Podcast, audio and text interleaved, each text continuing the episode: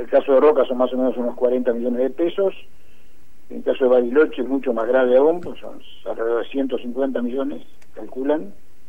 este, y entonces nos parece a nosotros que el ciudadano de a pie, como se dice habitualmente, que usa el transporte público para ir y venir a su trabajo, para ir a hacer sus cosas, para llevar a sus chicos a la escuela, etcétera, etcétera, etcétera, ya ha visto a esta altura del partido lo suficientemente pauperizada su, su, situación económica actual este, como para seguir este, agregándole preocupaciones.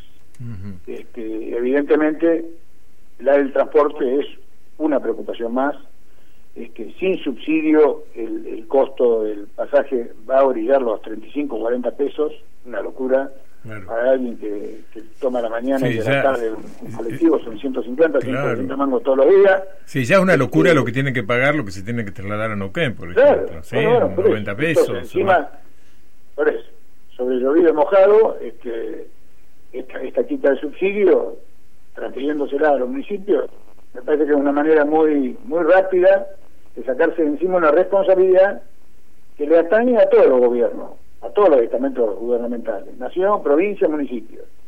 Entonces, este, nosotros, claro, le hacemos sugerencias porque este, creemos que, que hay maneras de recortar algunos gastos, este, algunas erogaciones que tiene la provincia y desde ahí este, sacar los fondos suficientes como para atender y este, a través de un fondo compensador o una figura parecida este, esta necesidad que se le plantea ahora a la ciudadanía.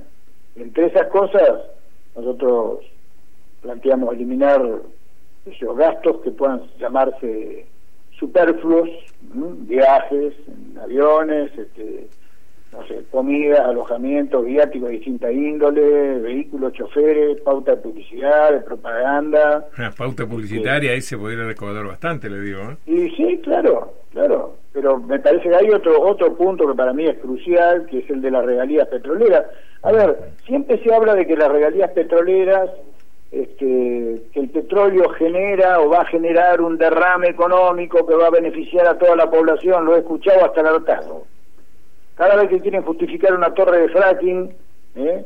y, y, buscar demostrar que el fracking es compatible con la producción, etcétera, etcétera, dicen, miren muchachos, piensen que este, eh, el petróleo va, va, a permitir el ingreso de, sumas siderales que después se van a derramar a la población. Bueno, ahora, en esta última liquidación de regalías petrolíferas, este, petroleras que le han hecho a la